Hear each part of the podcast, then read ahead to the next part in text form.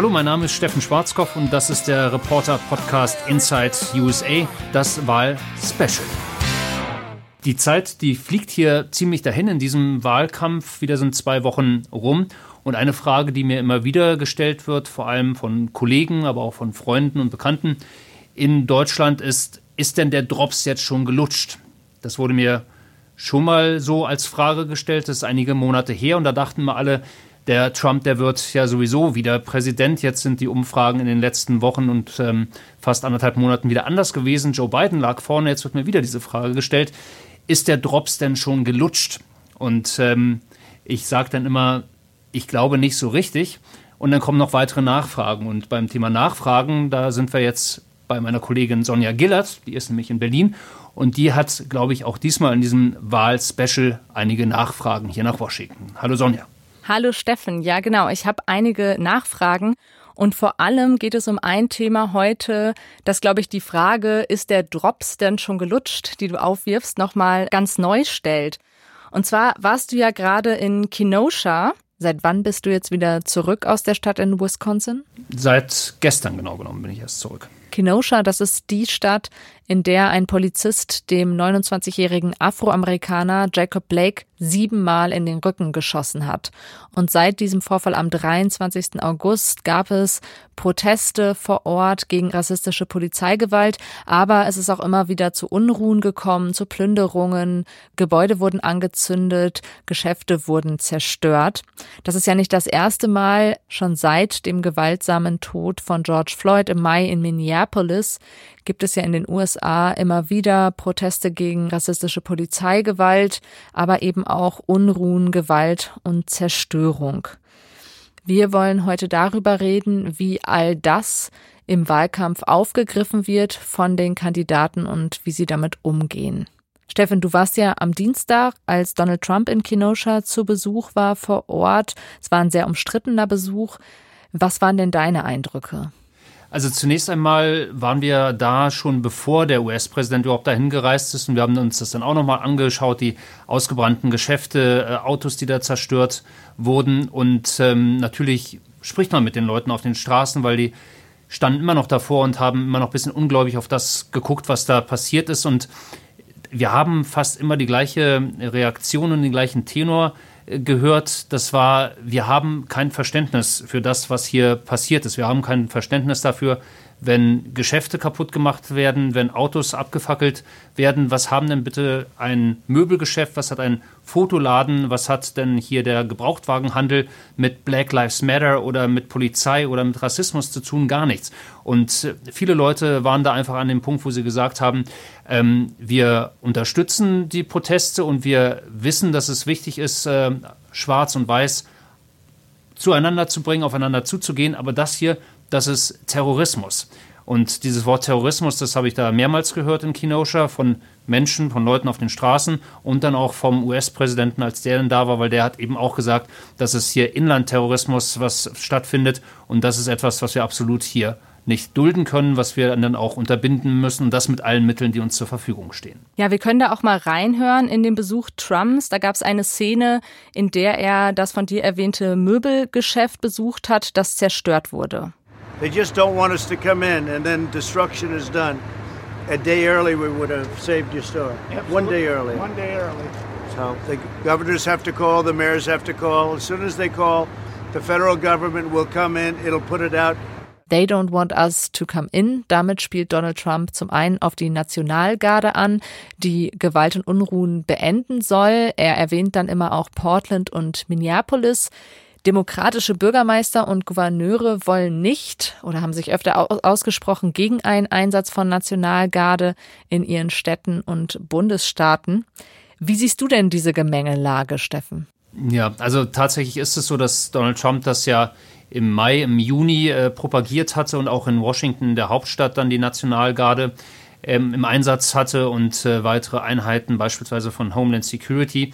Und ähm, ob man es ähm, jetzt so öffentlich sagen will oder darf, sei mal dahingestellt, aber es ist, glaube ich, schon so, dass all das, was passiert ist, ob denn in Minneapolis mit auch den Krawallen in Portland äh, jetzt immer wieder mit den äh, Krawallen oder eben jetzt auch in Kenosha, das spielt dem US-Präsidenten natürlich in die Hand, weil er sagen kann, die Bürgermeister, die Gouverneure, die Demokraten generell, die kriegen das nicht hin. Die können nicht dafür sorgen, dass die Städte sicher sind. Wir können das machen. Ich kann das machen. Ich als US-Präsident kann das machen. Ich schicke die Nationalgarde äh, da rein. Ich schicke meine eigenen Bundestruppen da rein und wir sorgen für eure Sicherheit. Und das ist natürlich unterm Strich Wahlkampf für ihn, ähm, weil er eben Law and Order propagieren kann und sagen kann, die Demokraten, die tun eben nichts für euch, die lassen eure Geschäfte brennen, also schicke ich meine Truppen und wählt mich, weil nur ich kann für eure Sicherheit sorgen. Als ich die Bilder gesehen habe von Trumps Besuch, fand ich es schon extrem befremdlich, dass es kein Treffen mit der Familie von Jacob Blake gab. Die Mutter von Jacob Blake hat ja sich auch deutlich gegen die Plünderungen und gegen all die Ausschreitungen und Randale ausgesprochen. Auch die Schüsse eines 17-jährigen weißen Amerikaners auf die tödlichen Schüsse auf zwei Afroamerikaner am Rande der Demonstration hat der Präsident nicht klar verurteilt, sondern er hat eher die These des mutmaßlichen Täters gestützt, dass es sich um Notwehr gehandelt habe. Steffen, da frage ich mich doch jetzt ehrlich, geht es da wirklich nur noch rein um Wahlkampf? Ich glaube schon. Und Trump setzt da alles auf eine Karte, weil er genau weiß, wen er damit anspricht oder wen er zumindest damit ansprechen will. Das sind natürlich die Menschen in den Städten, das sind aber vor allem die Menschen in den Vorstädten. Und da sind wir dann noch einmal weiter bei einer ganz äh, konkreten Zielgruppe.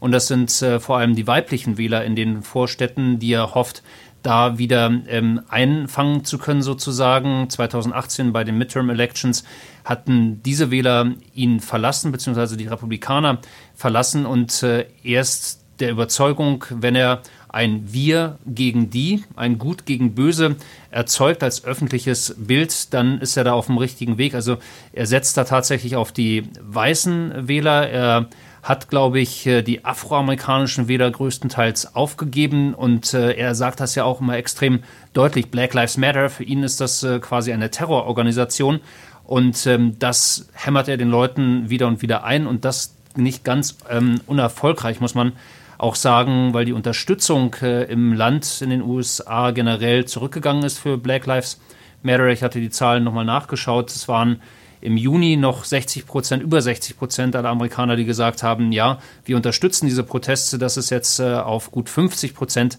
gesunken. Mhm. Und das ist, glaube ich, auch so ein bisschen der, der Trump-Effekt, dieses Wiederholen. Black Lives Matter steht eben nicht für friedliche Proteste, sondern es steht eher für Gewalt, für Krawall, für Plünderung. Und das äh, manifestiert sich auch durch die Ereignisse, wie beispielsweise in Kenosha, auch in den Köpfen der Wähler. Gleichzeitig kann Trump es aber auch nicht lassen, darauf hinzuweisen, wie viel er für die afroamerikanische Community getan habe. Zuletzt beim Parteitag hatte er gesagt, nur ein Präsident, Abraham Lincoln, der 16. US-Präsident, hätte mehr für die Gemeinschaft gemacht, für die afroamerikanische. Nun ist es ja so, die Arbeitslosenzahlen unter Afroamerikanern waren tatsächlich vor dem Ausbruch der Corona-Krise auf einem historischen Tief. Wie ordnest du Trumps Aussagen zu diesem Thema ein? Ja, also äh, was die Zahlen angeht, ähm, da hat er natürlich recht, weil die Arbeitslosenrate ist generell gesunken und eben auch die Arbeitslosenrate unter Afroamerikanern. Also insofern mit diesen Zahlen kann er durchaus ähm, punkten, aber ich glaube, dass er da ganz genau weiß, Joe Biden ähm, hat die afroamerikanische Gemeinde zum größten Teil äh, hinter sich und deswegen setzt er äh, Donald Trump eben auch gar nicht auf die Afroamerikaner, sondern eher auf das Thema Sicherheit. Und das ist ähm, insofern ganz interessant, jetzt auch als er in Kenosha war. Da hat er sich ähm, ein ausgebranntes äh, Möbelgeschäft, ausgebranntes äh, Fotogeschäft angeschaut, hat sich dann aber auch demonstrativ mit äh, der Polizei getroffen. Das macht er immer wieder und er sagt das ja auch quasi bei jedem Auftritt. Ich bin derjenige, der für die Polizei sorgen will. Ich werde dafür sorgen, dass ihnen keine Gelder gestrichen äh, werden. Joe Biden will die Polizei letztendlich auch personell zusammenstutzen ähm, und der wird dafür sorgen, dass die Straßen unsicherer werden. Das ist insofern interessant, weil man natürlich eines nicht vergessen darf, ähm, auch Polizisten sind Wähler und es gibt äh, rund 700.000 Polizisten in den USA. Dann kommen noch äh, die Militärangehörigen äh, dazu. Da haben wir 1,3 Millionen Soldaten in den USA und dann nochmal 700.000 äh, Reservisten. Auch eine gewaltige Wählerschaft. Dann sind da die Familienangehörigen und all die spricht er an. Und wenn ich das vielleicht noch ganz kurz äh, anfügen darf, äh, wir haben mhm. Freunde hier, ähm, wir wohnen ja außerhalb von, von Washington, beide sind auch Polizisten, äh, Britta und Bill. Und äh, beide sind äh, eigentlich ähm, Leute, die eher Demokraten sind die Trump eigentlich nicht wählen würden. Aber jetzt durch diese Ereignisse, was hier passiert ist, dieses äh, Stigmatisieren auch teilweise der Polizei, ähm, all cops are bad, ähm, fühlen die sich in die Ecke gedrängt und sagen, das, das, das, das, das ist nicht fair, wie wir hier behandelt werden. Wir werden alle in eine Ecke gestellt und die sind eben auch von der, von der Stimmungslage so, dass sie sagen, äh, die Demokraten, wir können die nicht unterstützen. Trump, vielleicht ist der doch eine Option für uns, obwohl wir ihn eigentlich nicht wählen wollten. Und da merkst du wirklich, dass, dass äh, halt Polizisten, alles was mit Sicherheit zu tun hat, und es gibt ja noch äh, viel mehr als nur Polizisten, es gibt Sicherheitsleute, Wachleute und so weiter und so fort. Ähm, also das hat, das hat durchaus einen Effekt. Ich habe heute auch einmal nachgeschaut, wie denn die Umfragen, was das Vertrauen in die Polizei angeht, aussehen.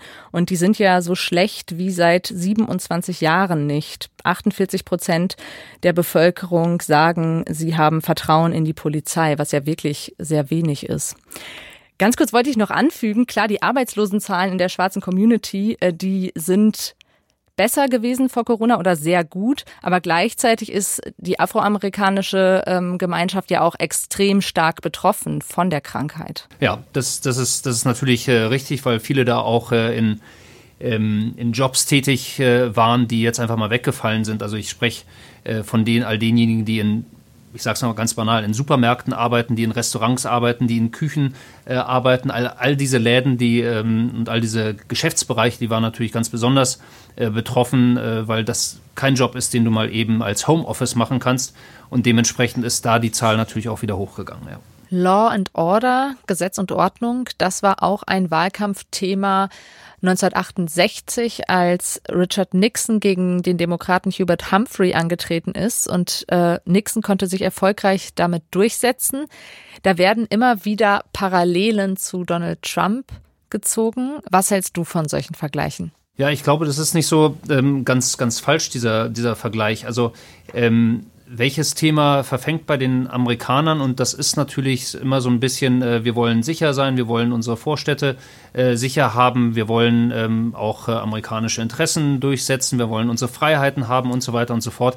Also ich, ich glaube, der, der Vergleich ist da nicht ganz unzutreffend. Und ähm, jetzt ist es so ein bisschen das Gefühl einerseits und die Zahlen andererseits. Funktioniert diese Taktik von Donald Trump?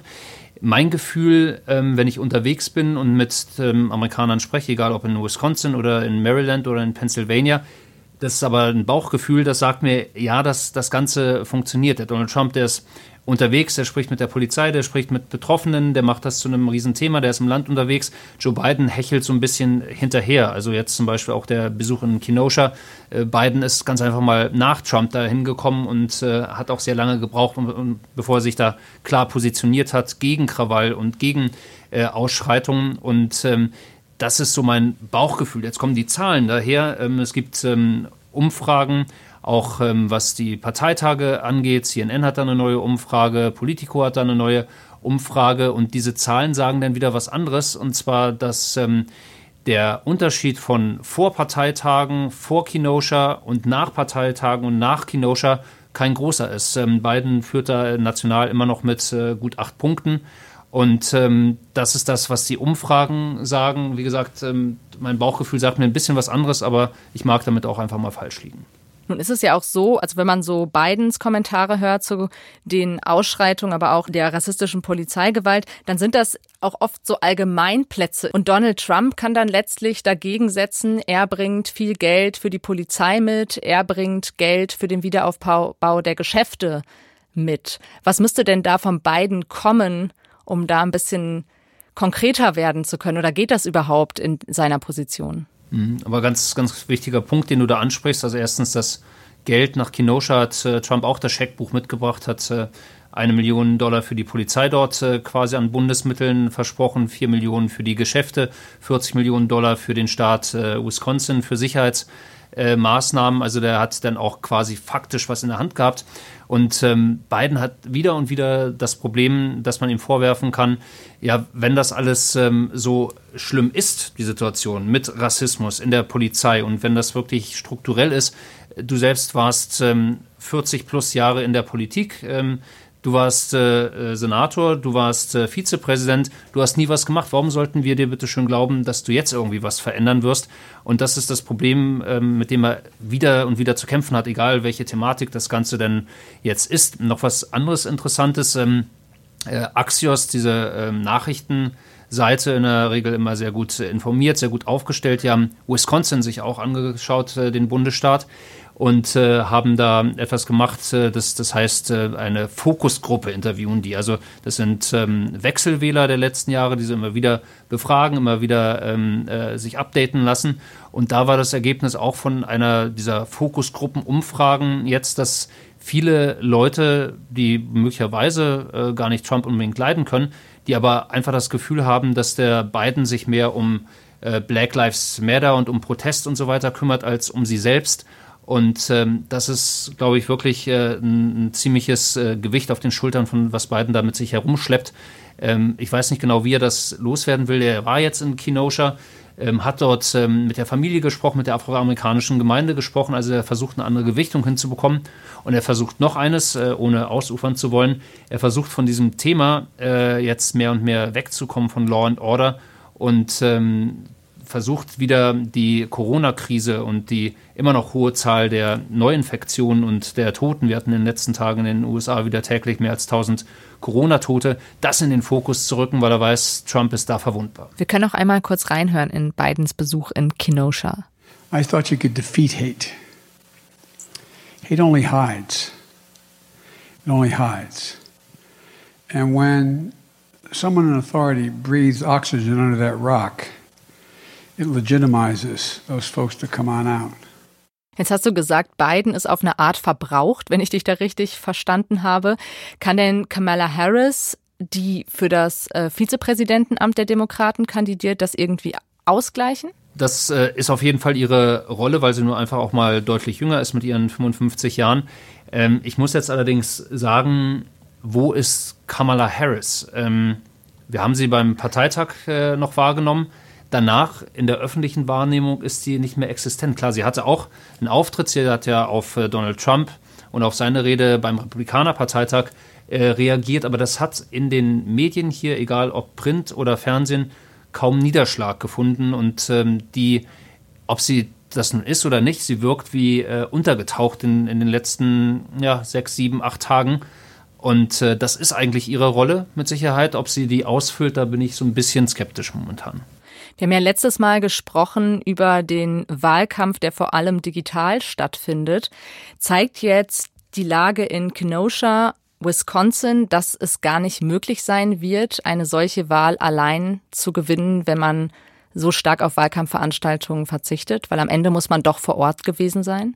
Ich glaube ja. Und äh, Joe Biden ist dazu auch gezwungen, das zu tun. Äh, jetzt da Donald Trump äh, unterwegs ist, äh, diese Woche war, wie gesagt, in Wisconsin, in Pennsylvania, auch äh, einer der wichtigsten Battleground States. Und äh, Joe Biden hat deshalb entschieden, raus aus dem Keller, rauf auf die Straßen sozusagen. Ähm, der Plan ist jetzt nach dem Labor Day-Wochenende dann vermehrt auch Wahlkampfveranstaltungen tatsächlich abzuhalten und in diesen wichtigen Staaten wie Pennsylvania, äh, in Minnesota will er unterwegs sein, Arizona ist ein Staat, North Carolina, ähm, der auf seiner To-Do-Liste steht. Also er weiß, er ist da unter Druck, er ist eigentlich der Herausforderer, aber diese Rolle ähm, nimmt er so gar nicht wahr. Also momentan ist er eher der Getriebene und jetzt ist er getrieben, eben tatsächlich seinen Wahlkampf doch zu verändern und rauszugehen, weil ihm sonst der Vorwurf gemacht wird, äh, du versteckst dich, du befasst dich nicht mit den Themen, die die Menschen wirklich interessieren, die die Menschen bewegen. Also Joe Biden verändert da gerade seine Wahlkampfmaschinerie und seine Aufstellung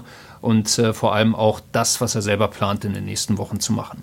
Wir bewegen uns auf das Ende zu und zum Ende von Inside USA Wahl-Special wollen wir immer über Umfragewerte reden. Du hast eben schon einige Werte erwähnt. Es kamen jetzt auch wieder viele neue Zahlen raus.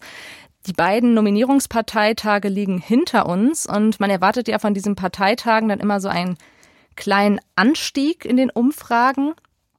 Biden liegt weiter vorne. Trump hatte eigentlich den super Auftritt vorm Weißen Haus für seinen Parteitag. Ist das einfach so verpufft? Also zumindest was die Umfragen angeht, äh, scheint es äh, so. Es gibt da mehrere Umfragen vorher, nachher. Und ähm, der Unterschied ist da nicht groß teilweise sogar gleich geblieben bei ähm, 7, 8 Prozentpunkten national. Ähm, auch da muss man wieder, wie gesagt, so ein bisschen aufpassen mit den nationalen Umfragen. Ähm, bei den ähm, einzelnen Bundesstaaten, da sieht es dann mitunter anders aus, wobei man sagen muss, wenn man da zum Beispiel Fox News hatte jetzt auch eine Umfrage, die haben sich Arizona, North Carolina und äh, Wisconsin ähm, angeschaut. Und auch da liegt äh, Biden vorne, 50 zu 42 Prozent beispielsweise in Wisconsin. Also da sind wir wieder in Kenosha sozusagen. Ähm, und das ist äh, relativ konstant. Das ist die gute Nachricht für Joe Biden und damit sondern sind wir vielleicht auch schon wieder so ein bisschen bei Bauchgefühl und äh, dem Gefühl, dass die Zahlen eigentlich vermitteln. Wie gesagt, vielleicht liege ich da mit meinem Bauchgefühl falsch, vielleicht sind aber auch die Umfragen ein bisschen irreführend, wie wir es auch 2016 hatten. Also noch einmal, um das äh, abzuschließen, ja, Tatsache, Biden hält seine Führung national, wobei es eben auch andere Umfragen gibt, die den, die den Abstand da geschmolzen sehen. Und äh, wie wir wissen, wir sollten uns da nicht zu sicher sein, dass das so ausgeht, wie wir es jetzt glauben. Biden sollte das wissen und Trump weiß das, glaube ich, auch. Das sagst du jetzt jedes Mal als Disclaimer, oder? Genau. Aber auch bei Biden ist ja nach dem Parteitag der Anstieg ausgeblieben, wenn ich das richtig gesehen habe. Ja, ähm, beziehungsweise also es, es gab äh, jetzt nicht irgendwie den äh, riesigen Peak nach oben, dass äh, man gesagt hat, okay, jetzt ist er von äh, vormals irgendwie 47 zu 39, jetzt sind wir bei 51 äh, Prozent Biden und nur noch bei ähm, nur noch bei 35 für Trump. Das haben wir nicht. Aber was er geschafft hat, ist ähm, seine Nicht-Beliebtheitswerte äh, weiter runterzubringen. also das heißt, die Leute, die sagen, ich kann den Typen überhaupt nicht leiden, die ist, ähm, die ist kleiner geworden. Und äh, das heißt, es gab da keinen, keinen Effekt in dem direkten Vergleich Trump und Biden, aber bei dieser persönlichen Einschätzung der Wähler, da hat äh, Biden durchaus einen Sprung von 5% gemacht. Und das ist, glaube ich, auch nicht unwichtig, einfach äh, äh, zu wissen, okay, ich bin gar nicht so unbeliebt, wie ich immer gedacht habe. Vielen Dank für das Zahlen-Glaskugel-Lesen. Jederzeit wieder und äh, irgendwann äh, nach der Wahl werden wir wieder zusammensetzen. Und du wirst mich fragen, Steffen, was hast du da eigentlich äh, erzählt? Das ist ja doch was ganz anderes herausgekommen. Ich hoffe, ich nicht. hoffe nicht. Ich hoffe diesmal nicht. Ich hoffe, wir sitzen zusammen, aber ich muss nicht diese Frage stellen. So, das war's also mit dem Wahl-Special. Nächste Woche kommt dann wieder mein normales, in Anführungsstrichen, Inside USA und ich kann schon versprechen, das wird auf jeden Fall spannend, weil wir werden in Pennsylvania unterwegs sein und Pennsylvania ist möglicherweise der entscheidendste Staat überhaupt in dieser Wahl und ich habe mich verabredet, ohne zu viel verraten zu wollen, mit Leuten, die man in Deutschland vielleicht als skurril, vielleicht als verrückt, vielleicht als Waffennarren bezeichnen würde. Auf jeden Fall sehr, sehr interessante Menschen, die ich dort äh, treffe. Ähm, Interviews, auf die ich mich persönlich freue und äh, die, glaube ich, auch ziemlich interessant sein dürften. Also gerne wieder reinschalten und reinhören, wenn es wieder heißt Inside USA.